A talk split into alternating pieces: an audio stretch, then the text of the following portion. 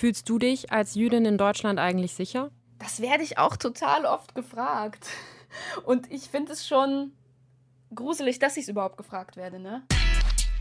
Deutschlandfunk Nova. Deep Talk mit Rahel Klein. Zu Gast ist die jüdische Künstlerin Sarah Borowik-Frank. Diese moderne Orthodoxie hat eben auch weibliche Rabbinerinnen als Vorbilder in der Führung. Und das finde ich halt sehr inspirierend und sehr schön. Es äh, ist schon so, dass wir zum Teil fragen, ja, was ist denn eigentlich ein Jude, eine Jüdin? Und das nicht klar ist. Also ich empfehle da wirklich jedem Menschen mal, sich irgendwie eine Kippa zu organisieren. Die gibt es mhm. auch im Internet. Und einfach mal einen Selbstversuch zu machen. Und damit mal so einen Tag rumzulaufen. Gefehlte Fisch. Also mhm. viele jüdische Menschen werden jetzt I sagen. ich würde mir eben wünschen, dass mal so die ganze Bevölkerung einfach mal, die hier auch in diesem Land lebt, mhm. und das eigentlich mitbekommen sollte. Mhm. Äh, dass wenn sie es mitbekommt, dass da mal wirklich ein Ruck durch Deutschland geht. Aber dieser Ruck bleibt eben aus. Deutschlandfunk Nova. Sarah, du bist ja unter anderem auch als Referentin an Schulen unterwegs, lehrst da jüdische Geschichte, machst Präventionsarbeit gegen Antisemitismus. Was ist da so das Erste, was du mit den Schülerinnen und Schülern machst, wenn du im Unterricht bist? Also das allererste, was wir, ich mache das ja nicht nur alleine, ich mache das mit meinem Trainerkollegen Frank Labitzke unter dem Motto Hasseltorf in den mhm. Schulen. Und das Erste, was sie machen, ist eine Landkarte zu erstellen. Und zwar eine Landkarte von dem Wissen, was die Schülerinnen in diesem Moment über das Judentum haben. Und das ist sehr, sehr spannend, weil es äh, hm. ist schon so, dass wir zum Teil fragen, ja, was ist denn eigentlich ein Jude, eine Jüdin? Mhm. Und das nicht klar ist. Mhm. Also es ist vielen nicht klar, was das bedeutet, jüdisch zu sein es kommen oft Begriffe, die gar nichts mit dem Judentum zu tun haben, weil sie verwechselt werden. Und äh, dann kommen aber auch so Begriffe wie Kippa hat man schon mal gehört. Mhm. Vielleicht noch Sabbat, obwohl man Schabbat sagt, aber Sabbat hat man irgendwie noch gehört. Mhm. Und äh, ja, Koscher vielleicht noch. Mhm. Aber es ist äh, sehr begrenzt, das Wissen. Nein, also ich sage, es ist ausbaufähig. So. Mhm. Weil die Problematik ist, und das ist mir ganz wichtig zu den Schülerinnen und Schülern zu sagen, weil viele wissen auch sehr, sehr viel. Also das ist, ich ja. kann nicht exemplarisch jetzt für alle Schülerinnen und Schüler sprechen. Was mir aber auffällt an meinen Leserinnen und Lesern auf Instagram, Facebook, ist, dass vollkommen egal, von welcher Zielgruppe wir sprechen, Menschen in Deutschland generell sehr wenig über mhm. das jüdische Leben wissen. Welche Inhalte vermittelt ihr dann in den Schulen? Also in erster Linie versuchen wir ein Grundgerüst zu erarbeiten. Das heißt, wir wollen vermitteln, was gibt es eigentlich für verschiedene Definitionen vom Jüdischsein, die religiöse Definition, die nicht religiöse Definition. Wir zeigen jüdische Menschen, nicht nur mich, sondern eben auch andere jüdische Frauen, jüdische Männer. Wir reden darüber, was die Rolle des Rabbinats ist, was die Rolle einer Kantorin, eines Kantors ist und wir versuchen so ein bisschen den Jahresablauf auch zu skizzieren. Die Art, mhm. wie wir leben, unsere Feste, unsere Bräuche. Und hast du das Gefühl, also wofür interessieren sich die Schülerinnen und Schüler dann am meisten? Gibt es da, also kannst du da Bereiche ausmachen? Am meisten interessieren sie sich für meine persönliche Geschichte und für meine Familiengeschichte. Weil ein Teil unseres Vortrags ist ein Zweitzeuginnen-Vortrag. Mhm. Das ist anhand von einem Interview, das der ZDF führte, von meiner Großmutter Dr. Lia Frank. Mhm. Und ich unterhalte mich quasi mit ihr. Ja, ah, die war Lyrikerin, ne? Die war unter anderem Lyrikerin, mhm. ja. Und ich unterhalte mich mit ihr über 20 Jahre nach dem Interview und mhm. erzähle ihr wie die Lage für uns Jüdinnen und Juden heute in Deutschland ist. Ja. Und das interessiert äh, die Schülerinnen brennend. Also da wollen die auch freiwillig gar nicht gehen. so, das ist wunderschön. Und die mhm. fragen dann auch danach, äh, sie wollen mehr von den Gedichten. Ich lese ja dann die Gedichte auch vor. Sie wollen mehr über die Familiengeschichte wissen. Und das ist wirklich der Schlüssel so ein bisschen, um mit Jugendlichen und generell auch Menschen zu arbeiten zu dieser mhm. Thematik. Biografien zu vermitteln und die lebendig zu vermitteln. Also das ist schon sehr, sehr interessant für die Schülerinnen und Schüler. Inwieweit spielt dann das Thema Holocaust eine Rolle? Also thematisierst du das dann auch noch mal viel oder geht es wirklich darum, ähm, ja, mehr über jüdisches Leben in Deutschland zu, ähm, ja, zu lehren? Die Problematik ist ja folgende. Zum einen muss ich es behandeln, da es ja auch im Lehrplan steht. Und das Wissen über die Shoah erschreckend klein ist. Also ich mhm. war jetzt schon bei vielen Klassen, zum Teil 10. Klassenstufe und wir waren auch schon in Buchenwald und haben da einige Aktivitäten unternommen und äh, die wussten fast nichts. Hm die waren richtig schockiert, als sie Fotos sahen von den Menschen, die dann ausgehungert und tot auf einem Berg waren. Mhm. Und äh, meinten dann, wow, warum sind denn die so ausgehungert? Und da war ich total entsetzt, weil ich dachte, ihr ja. habt das doch jetzt im Unterricht durchgenommen. Es sollte ja eigentlich klar sein, dass die Menschen im KZ nicht besonders gut gegessen haben. Also mhm. das sind so Zusammenhänge, die sind ganz vielen Schülerinnen und Schülern nicht wirklich klar. Und deswegen ist es für mich natürlich wichtig, über die Shoah zu sprechen und weil meine Großmutter ja die Shoah überlebt hat. Also mhm. durch ihre Flucht konnte sie die Shoah überleben. Und wenn man Schülerinnen und Schülern etwas von sechs Millionen erzählt, ist das eben nur eine abstrakte Zahl. Aber sobald ich denen angefangen habe, über unsere Familiengeschichte zu erzählen, haben sie viel besser verstanden und es hat sie auch mehr interessiert. Ja. Ist das, also ich meine, bei uns früher in der Schule, wir haben gefühlt, wir haben, keine Ahnung, Steinzeit gemacht, Mittelalter und dann eigentlich nur noch über den Zweiten Weltkrieg, über die Shoah gesprochen. Glaubst du, dass das nachlässt, dass das an Schulen einfach nicht mehr so viel unterrichtet wird? Das glaube ich nicht. Ich glaube eher, dass es ein Problem des Zugangs ist. Also ich habe hm. schon mit vielen Lehrerinnen und Lehrern geredet, die mir sagten, genau das haben wir doch vor zwei Tagen drangenommen. Warum hm. wissen die Schüler es nicht, wenn, wenn hm. sie fragen? Also nach meinem ja. Vortrag. Weil ich ja immer hm. zu den Lehrerinnen und Lehrern gehe und frage, was haben sie denn eigentlich drangenommen und ja. erzähle denen auch, welche Bildungslücken sie haben.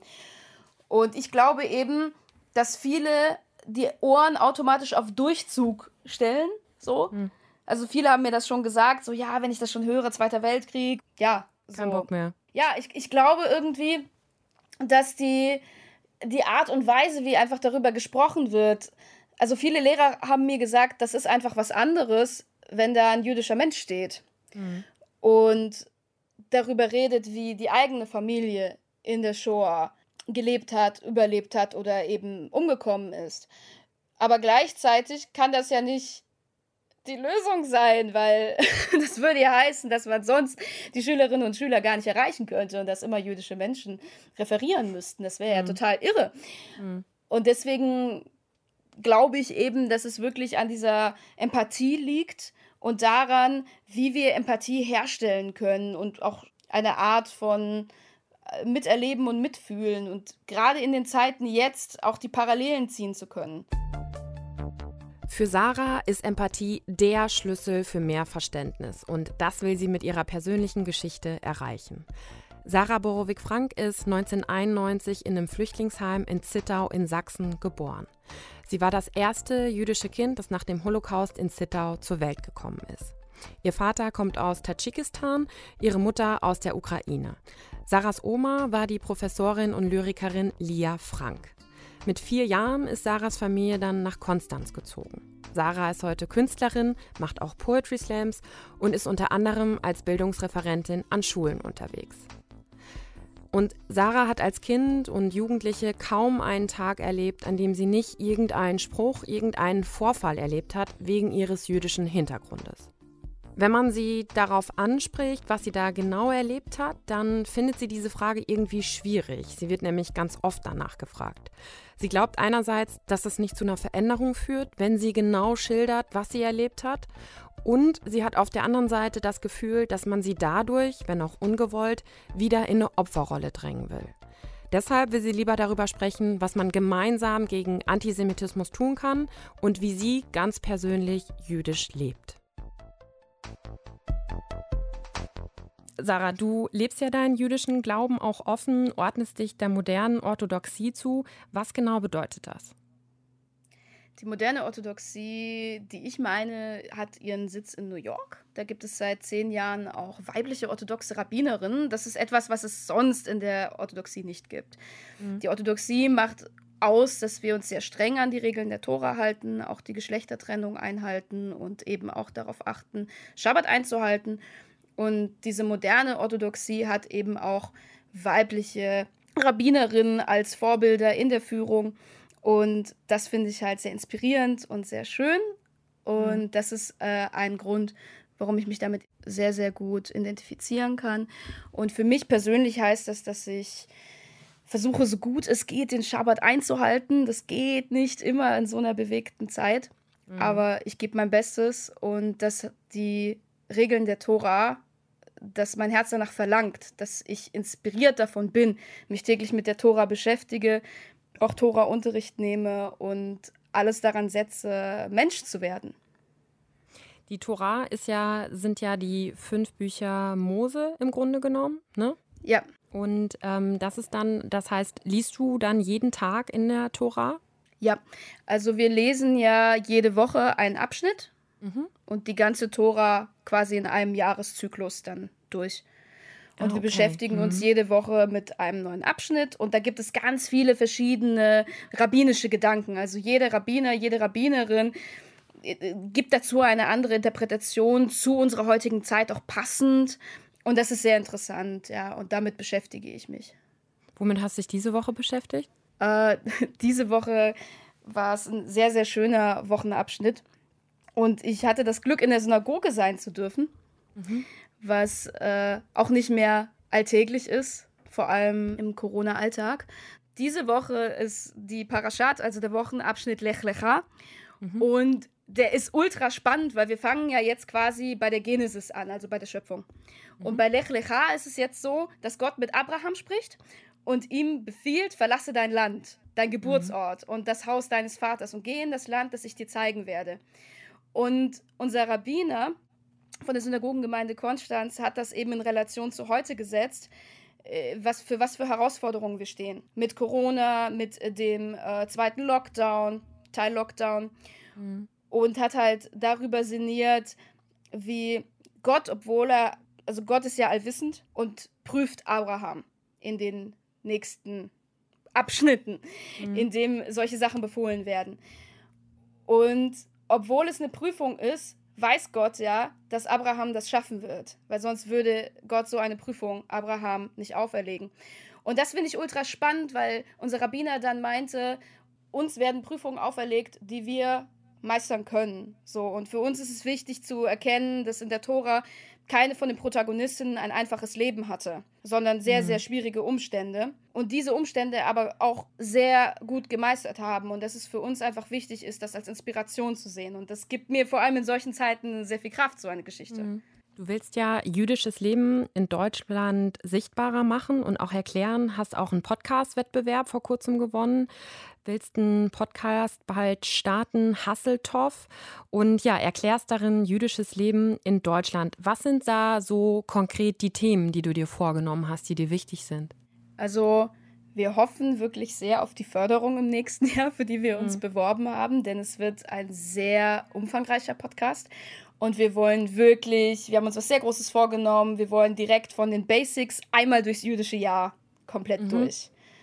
Mhm. Das heißt, wir möchten alle Antworten, die ich jetzt schon zu 1000 bekommen habe, von den absoluten Grundfragen, eben was bedeutet es, jüdisch zu sein, wie leben wir, was bedeutet Schabbat, was sind die einzelnen Strömungen jetzt im Detail, die Geschichte auch von Rabbinerin Regina Jonas, die in Deutschland ordiniert wurde, die erste Rabbinerin weltweit mhm. und dann aber leider später im KZ ermordet worden ist. Auch das ist eine vergessene Geschichte, die für Deutschland und das Judentum selbst wichtig ist. Mhm. Und gleichzeitig fände ich es einfach schön, einen Podcast zu haben, der spielerisch über die jüdischen Feiertage durch das Jahr führt, erläutert, warum wir was feiern und auch verschiedene Meinungen zulässt also verschiedene Interpretationen, auch von verschiedenen, eben auch mit den Wochenabschnitten. Das sind alles sehr viele interessante Dinge, über die mhm. ich halt sehr gerne informieren möchte. Was ist so ein Vorurteil, was dich vielleicht am meisten aufregt? mit dem du dich oft konfrontiert siehst? Ich muss ehrlich sagen, die Vorurteile regen mich gar nicht so sehr auf, weil ich keins davon persönlich nehme. Weil Antisemitismus ist von Menschen gemacht, von Antisemiten, um uns zu definieren. Und antisemitische Vorurteile haben überhaupt nichts mit mir zu tun. Wenn es Vorurteile wären, bei denen ich sagen könnte, ich sehe da einen Funken Wahrheit drin, könnte es vielleicht noch lustig finden oder sowas. Aber ich sehe da eben keine Wahrheit drin. So, was mich wirklich aufregt, ist kein Vorurteil, sondern für mich eher die Gleichgültigkeit. Sehr viele Menschen sind sehr, sehr gleichgültig gegenüber dem, was gerade aktuell passiert oder auch der jüdischen Kultur, den jüdischen Menschen. Und das finde ich schlimmer. Im Jahr 2019 lag die Zahl der MitgliederInnen jüdischer Gemeinden in Deutschland bei knapp 95.000. Aber nur weil man jüdisch ist, heißt das ja nicht, dass man den jüdischen Glauben auch praktiziert. Für Sarah ist ihr Glaube aber sehr, sehr wichtig. Und für sie ist diese Verbindung aus einem, ja, modernen, weltlichen Leben, das gleichzeitig in Einklang mit traditionellen jüdischen Überzeugungen und der Torah steht, eben genau das Richtige. Indem sie von sich, von ihrem Glauben erzählt, will sie eben auch eine oft einseitige Sicht auf jüdisches Leben ändern. Oft kommen einem ja sofort Bilder von ultraorthodoxen, also charedischen Jüdinnen und Juden in den Kopf, um die es auch oft in Filmen und Serien geht, die da keiner Arbeit nachgehen, sich nur dem Tora-Studium widmen, viele Kinder haben und so ein bisschen in ihrer eigenen Welt leben. Und das soll jetzt überhaupt nicht abwertend gemeint sein. Was ich damit sagen will, auch im Christentum und im Islam gibt es ja ganz unterschiedliche Strömungen und genauso wie man die auch differenziert betrachten muss, sollte man das mit dem Judentum natürlich auch tun. Und dazu will Sarah eben beitragen. Sarah, wir haben in unserer ähm, Sendung immer eine kleine Spontanitätsübung auch, wo wir dich gerne ein bisschen näher kennenlernen wollen. Mhm. Ähm, deswegen habe ich ein paar Sätze vorbereitet, die du einfach mal vervollständigen kannst in kurzen ähm, Antworten. Mein liebstes jüdisches Gericht ist? Das ist gemein. Es sind so viele. Gefehlte Fisch. Was ist das genau? Also Fisch? ähm, hate, it, hate it, or love it. Also mhm. viele jüdische Menschen werden jetzt I sagen. so, weil es ist wirklich, es spaltet. Und also es gibt viele, die finden das super eklig. Ich finde es super lecker. Äh, es, ist, es sind verschiedene Arten von Fisch, klein gehackt und wie so Frikadellen. Mhm. Also es ist, es ist so andere, die das mal probiert haben, beschreiben es wie so, ja, kleine Frikadellen, so ähnlich, aber nicht wirklich fleischig schmecken die, aber sie schmecken auch nicht wirklich fischig. Ja, okay. Und Fisch spaltet uns schon seit jeher. Wie gesagt, ein Teil findet es super lecker, ein Teil nicht. Also das soll nicht exemplarisch stehen. Aber dir könnte man damit auf jeden Fall eine Menschen. Freude machen. Ja, ja, total. Ich habe hier auch noch ein paar Gläser aus Israel. Das ist super lecker, aber am besten ist selbst gemacht. Ein Ritual, was ich innerhalb meines jüdischen Glaubens ganz besonders mag, ist das Glaubensbekenntnis. Das geht wie? Shema Israel, Adonai Eloheinu, Adonai Echad. Und wir bedecken uns dabei die Augen und wir sagen das als erstes, wenn wir morgens aufwachen und die Augen aufmachen. Und wir sagen das auch beim Schabbat-Gottesdienst. Und immer wenn es gesagt wird, müssen wir unsere Augen bedecken, um uns komplett auf das Glaubensbekenntnis zu konzentrieren. Und was bedeutet das? Höre Israel, der Ewige, unser Gott, der Ewige ist eins. Okay. Eine Person, die ich unglaublich gerne mal treffen würde, ist? Oh, auch wieder so viele. Mm, ich würde sehr, sehr gerne äh, Rab Rabba Sarah Hurwitz treffen. Sie ist die erste orthodoxe Rabbinerin mhm. die ordiniert wurde. Und äh, das war total bahnbrechend in den News. Und äh, sie hat dann diese religiöse Schule explizit für orthodoxe jüdische Frauen gegründet, Maharat in New York. Ah, okay. Und ich habe sehr viel über sie gelesen. Ich habe sehr viele Videos von ihr gesehen, sehr viele Shiur, also verschiedene Vorträge, religiöse Vorträge. Und ja, ich bewundere sie sehr und ich würde sie sehr gerne mal treffen. Mein Lieblingsfeiertag im jüdischen Kalender ist? Yom Kippur. Das ist der höchste jüdische Feiertag, ne? Ja, wobei das nicht ganz stimmt. Also es wird schon gesagt, aber eigentlich ist ja der höchste jüdische Feiertag Schabbat. Aber Yom Kippur ist ja trotzdem einer der, der wichtigsten. Was genau, genau, ist an Yom Kippur? Was, was, feiert, was feiert ihr da? Also im Grunde feiern wir ja gar nicht. Das ist ja so ein bisschen der Witz.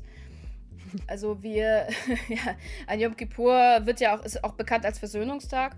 Und an Yom Kippur beten wir um Vergebung für unsere Sünden. Eine Frage habe ich noch und die ist, ähm, jüdische Drag Queens und orthodoxes Judentum haben Folgendes gemeinsam. Es gibt beides. also es existiert, meinst du? Es existiert, ja. Mehr darauf es gibt, auf Hasseltopf. es gibt jüdische Drag Queens. Das ist ja auch es ein Thema, in dem ihr euch... Es gibt jüdische Drag Queens, die mhm. äh, orthodox sind, ja, tatsächlich. es gibt tatsächlich beides. Ist, ähm, muss man dazu sagen, ist ein Thema, das ihr euch wahrscheinlich auch, äh, du dir in deinem Podcast äh, widmen wirst, ne? Ja, und wir haben auch Gäste. Ach. Daumen drücken, dass alles klappt. Sehr gut. So, ich finde es absolut verständlich und total spannend, dass Sarah vor allem über jüdisches Leben in Deutschland sprechen und darüber aufklären will. Ich finde aber, dass wenn man empathisch sein will, Verständnis haben will, auch wissen muss, welche Herausforderungen, welche Probleme Menschen mit jüdischem Hintergrund haben. Es geht mir da auch gar nicht darum, Sarah in eine Opferrolle zu drängen, aber ich finde, man muss wissen, wie die Situation ist, um auch aktiv was ändern zu können. Und deswegen will ich auch noch mit ihr über dieses Thema sprechen. Sarah, im Juni 2019, letztes Jahr, hat unser Antisemitismusbeauftragter Felix Klein davor gewarnt, überall in Deutschland ähm, ja, eine Kippa zu tragen. Was hat das, was löst sowas in dir aus? Also ich empfehle da wirklich jedem Menschen mal, sich irgendwie eine Kippa zu organisieren. Die gibt es mhm. auch im Internet. Und einfach mal einen Selbstversuch zu machen und damit mal so einen Tag rumzulaufen. Jetzt nicht während dem Teil-Lockdown. das wird nicht funktionieren. Aber einfach nur als Experiment. Mhm. Das sage ich allen. Einfach mal selber machen. Oder wenn man David-Stern hat, den einfach mal offen tragen und mal gucken, ob die Leute einen anders wahrnehmen. Das ist nämlich tatsächlich ein Phänomen und ich habe das auch schon mit Schülerinnen und Schülern gemacht und das ist wirklich nicht lustig. Weil was passiert? Naja, also wenn man nicht gerade einen Spaten auf den Kopf bekommt oder anderweitig verprügelt wird, äh, wird man sehr, sehr merkwürdig angeschaut. Mhm. So, und es ist wirklich viele, man muss es selber erleben. Deswegen mhm. sage ich, äh, es ist wirklich wichtig, das selber mal auszuprobieren, weil ich habe öfter mal das davor Schülern erzählt, dass ich eben anders wahrgenommen werde oder dass Leute sich plötzlich wegsetzen oder solche Dinge. Und da wird dann oft so gesagt, ja, das kann man so oder so interpretieren oder die sind vielleicht neugierig. Aber wenn die Leute selber eine Kippa einfach mal anziehen und einen Davidstern und selber diesen Blick abbekommen und das spüren, weil das kann man nur spüren mhm. äh, und nicht in Worte fassen, dann verstehen die Leute, was ich damit meine. So, und die Problematik ist, ich rede ja fast jeden Tag über Antisemitismus. Mhm. Das gehört ja auch zu meinem Beruf. Ich kläre ja auf Instagram auf, ich kläre auf Facebook auf, ich kläre in den Schulen auf. Und mich beunruhigt sehr, dass sich meiner Meinung nach sehr viele Menschen, die nicht jüdisch sind, nicht betroffen fühlen. Mhm. So, also ich werde eben oft gefragt, äh, wie ich das empfinde. Aber ich habe so das Gefühl, wenn ich andere Leute frage, dann ja, haben sie das Gefühl, dass das nichts mit ihnen zu tun hat. Und das beängstigt mich ehrlich gesagt am meisten, weil für mich ist es nichts Neues. Also sogar meine Oma hat vor über 30, 40, 50 Jahren Hakenkreuze und Davidsterne an ihre Tür mit Kreide gemalt bekommen jeden Tag, als sie Professorin war. Ob jetzt in Tadschikistan oder in Deutschland, ob in Lettland oder in Deutschland. So, für mich ist das nichts Neues es ist doch total, also ich, mich bewegt es total, für mich ist es total schlimm zu hören, dass es für dich eben auch heute, 2020, nichts Neues mehr ist und dass es zu deinem Alltag dazugehört. Das ist ja, also da denkt man sich ja wirklich, haben wir gar nichts aus unserer Geschichte gelernt.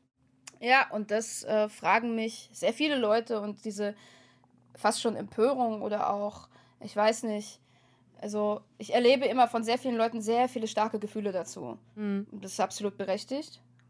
So, ich habe nur das Gefühl, es kanalisiert sich nirgendwo hin. Mhm. So, Menschen sind immer wieder erschrocken. Und es folgt dann, nichts daraus. Äh, ja, genau. Dann wird halt mhm. mal darüber geredet irgendwo mhm. oder es gibt mal eine Veranstaltung und dann folgt nichts. So, ich habe mhm. das Gefühl, das sind immer wie so einzelne kleine Schocks. Die kann mhm. man wie Elektroschocks. Die kann man einfach kurz spüren Und dann ist aber wieder gut. Dann ist es, sticht es einmal und dann war es das so. Und ja, deswegen, klar, als Jüdin und Jude bist du einfach abgebrüht. So, weil es gibt so viele Studien, es gibt so viele Statistiken seit Jahren, seit Jahrzehnten. Und ich habe das Gefühl, alle Forscher, alle äh, Referenten, alle Antisemitismusbeauftragten wiederholen sich die ganze Zeit und sagen, Leute, wir haben ein Problem und es wird größer. Leute, wir haben ein Problem und es wird größer. Leute, wir haben aus der Geschichte nicht gelernt. Auch dazu gibt es Studien. Mhm. Und es gibt Dokus. Und ja, ich habe das Gefühl, dass immer noch ganz viele Leute äh, das so wie zum ersten Mal hören und sagen, oh mein Gott, äh, ist das krass und so. Und ja, es ist krass, aber ich wünsche mir, dass das nicht nur du zum Beispiel sagst oder jemand anderes. Ich würde mir eben wünschen, dass mal so die ganze Bevölkerung einfach mal, die hier auch in diesem Land lebt mhm. und das eigentlich mitbekommen sollte. Mhm. Äh, dass wenn sie es mitbekommt, dass da mal wirklich ein Ruck durch Deutschland geht. Aber dieser Ruck bleibt eben aus. Verstehst du, was ich meine? Ja. ja so, ja, das ist für mich so der mhm. Punkt, bei dem ich echt denke, wie kann das sein? Mhm. So, wie kann ein Mensch wie du so unglaublich empathisch sein und sagen, oh, krass, das äh, ne, bewegt mhm. mich. Und wie können so viele andere in unserer Generation, ja, auch in unserem Alter, in, äh, auch in unseren Jobs zum Teil, das irgendwie gar nicht mitbekommen. Mhm. Und wenn sie es mitbekommen, ja, weiterblättern. Fühlst du dich als Jüdin in Deutschland eigentlich sicher? Das werde ich auch total oft gefragt. Und ich finde es schon gruselig, dass ich es überhaupt gefragt werde, ne? Ja, voll. Die Tatsache allein, ja. dass man das fragt. Ich meine, Synagogen werden, müssen mit Polizeischutz bewacht werden. So, ne? Ja, gut, das ist, gut, halt das ist ja nichts Neues. So, also ich meine, auch wenn ich äh, Schülerinnen und Schüler erzähle, dass unsere Kindergarten, also jüdische Kindergärten, jüdische Schulen seit eh und jeher haben wir Polizeischleusen, haben wir kugelsichere Fenster, haben äh, einen Sicherheitsservice. Ja, aber das so, macht es ja nicht besser. Das ist doch total, du sagst, du bist abgebrüht. Ja, das, wenn du sagst, ja, das ist ja nichts Neues, das ist ganz normal, das ist völlig. Aber wenn ich, also keine Ahnung, wenn du dich 2020 auch nicht sicher fühlen kannst, so oder die du mit dieser Frage, dass du die immer wieder ja gestellt bekommst, das sagt ja unglaublich viel aus. Ja, das sagt ziemlich viel aus und das Spannende an der ganzen Sache finde ich, das habe ich auch schon im Bundestag erwähnt, als ich da in einem Gespräch teil sein durfte von der Härte-Stiftung Generation Grenzenlos, durften wir mit mehreren Abgeordneten reden. Und ich finde, der Begriff von Sicherheit müsste erstmal nochmal neu definiert werden, weil die Polizei schützt Steine. Also sie schützt Synagogen, sie schützt Gebäude. Aber wer schützt uns Menschen? Wir können auf dem Weg zur Synagoge erschlagen werden. Und das ist ja es diesen Monat passiert, total verrückt an Sukkot, an einem Feiertag. So, beziehungsweise, ja, Baruch Hashem, Gott sei Dank, äh, hat der junge Mann, hat das überlebt. So, aber mhm. trotzdem, es macht es ja nicht weniger schlimm. So, das heißt, wenn wir auf dem Weg dorthin sind oder weg von der Synagoge gehen, sind wir eigentlich schon wieder nicht beschützt. Wir haben ja nicht für jeden Einzelnen einen Polizisten, eine Polizistin. So. Und wenn wir also davon ausgehen, dass 2020 es komplett normal ist, sobald ich offen jüdisch erkennbar auf der Straße bin, ich mit einem Angriff rechnen muss, ja, wie sicher kann ich mich dann fühlen? Ja, also man hört es sicherlich zwischendurch, dass mich dieses Thema persönlich dann auch sehr, sehr bewegt. Also wenn Sarah sagt, dass sie als Jüdin einfach abgebrüht ist, weil es seit jeher zu ihrem Alltag gehört, dass sie diskriminierende antisemitische Erfahrungen macht, dann macht mich das unfassbar wütend und traurig. Und ich fühle mich gleichzeitig aber auch ein Stückchen ertappt, weil ich das, was sie schildert, auch bei mir beobachte. Ich reg mich tierisch darüber auf, wenn ich sowas höre oder wenn ein antisemitischer Anschlag passiert. Und dann ist es genau, wie sie sagt, wie so ein kurzer Elektroschock. Ja, und dann lebe ich mein Leben weiter. Und damit trage ich natürlich nicht dazu bei, dass sich an dem steigenden Antisemitismus was ändert. Die Zahl antisemitischer Straftaten nimmt in Deutschland seit Jahren zu und die meisten Taten werden nicht mal gemeldet. 90 Prozent dieser Taten kommen aus dem rechten Spektrum. Und fast die Hälfte der Jüdinnen und Juden in Deutschland denkt unter anderem deshalb darüber nach, auszuwandern. Und das ist eigentlich wirklich unfassbar. Ich frage mich an dieser Stelle wirklich, was braucht es? Also Sarah, du gehst in Schulen, du willst für Empathie werben und das ist ja auch total gut und total wichtig. Aber ich frage mich halt trotzdem, was kann jeder Einzelne von uns eben auch machen, damit sich an dieser Situation was ändert? Oder was muss auch die Politik machen, unsere Sicherheitsbehörden, damit sich was ändert? Das sind ja jetzt mehrere Punkte. Also als erstes schlage ich generell vor, mit nichtjüdischen Menschen darüber zu reden. Also ich würde mir wirklich Diskussionen darüber wünschen, wie Menschen etwas gegen Antisemitismus tun können, die jetzt nicht komplett äh, selbst, also äh, als sagen wir es so, die nicht jüdisch sind. Mhm. weil betroffen sind für mich halt trotzdem immer auch die nicht jüdischen Menschen, weil wir leben alle in demselben Land. Mhm. So. Ja. Und das, äh, ich weiß nicht, was es mit dir macht. Aber ich frage auch immer die Menschen zurück, wie sicher fühlst du dich hier in Deutschland? Schließlich wurden ja auch in Halle nicht jüdische Menschen umgebracht, weil man die jüdischen Menschen nicht umbringen konnte. Und demnach hätte ich so oder so Angst. Ne? So, ich weiß nicht, wie das bei dir ist. Ja, aber ich kann aber nicht halt sagen, halt so dass ich, wenn ich mit einem Kreuz rumlaufe, habe ich nicht das Gefühl, dass ich jetzt Angst haben muss, dass ich äh, erschlagen werde. So. Also klar kann es. Äh, Ach so meinst du, ja, aber du ne? kannst halt aus aber Versehen einfach einen Döner äh, dir holen und dann wirst du einfach von so einem kranken Attentäter. Also ja, safe, klar. Das kann natürlich, so. das kann natürlich also, passieren. Ja, ja klar. Das ist schon heftig. Ich habe das Gefühl, dass generell in Deutschland man so ein bisschen die Augen nicht aufmachen möchte, dass äh, ja erst die jüdischen Menschen weiter ausgegrenzt werden. Jetzt geht man auf die homosexuellen Menschen. Äh, ja. Und ich glaube, das ist eben so der erste Punkt, dass Menschen, die in Deutschland leben, sich vielleicht wirklich mal mit den Nachrichten auseinandersetzen sollten. Das fände ich wichtig. Und ich fände es auch wichtig, dass Menschen hier darüber sprechen und in einen Diskurs kommen und eben nicht nur eine obligatorische Veranstaltung machen, die wir jetzt über Antisemitismus führen. Und da laden wir ein paar Juden ein und ein paar Leute, die sich damit beschäftigen. Mhm. Ja, so. Und dann war es das mal. Mhm. Nee, also meiner Meinung nach ist es wirklich wichtig, dass wir mal aufwachen und mal erwachsen werden hier in Deutschland, weil für mich ist das wirklich ein Kindergarten. So, weil keiner kann sagen, wie wir das genau in den Griff bekommen sollen. Das ist absolut illusorisch. Wenn das jemand könnte und das sagen würde, dann wären das, wäre das ja total einfach. So, mhm. aber es ist eben nicht einfach, es ist sehr komplex. Und ja, deswegen ist in erster Linie einfach wirklich wichtig, weil ich finde, es würde schon sehr viel ausmachen, wenn ja Menschen sich Verantwortungs, also ihrer Verantwortung bewusst sind also, was für ein Land möchten wir leben? In was für eine Gesellschaft möchten wir leben? Und wenn wir wollen, dass hier Menschen sicher sein können, egal woher sie kommen, egal was sie glauben, egal welchen Hintergrund sie haben, und das nicht so ist, mal wirklich mit den Bekannten reden. Wirklich mal darüber reden, hey, was hältst du eigentlich von Antisemitismus? Kennst du mhm. eigentlich jüdische Menschen? Wie siehst du eigentlich die Lage nach Halle? Hast du dich mit Halle beschäftigt? So, mhm. ich habe mit ganz vielen Leuten geredet aus Deutschland, die haben Halle nicht mitbekommen. Mhm. Da fängt es ja. ja schon an. Wie kann man Halle nicht mitbekommen haben?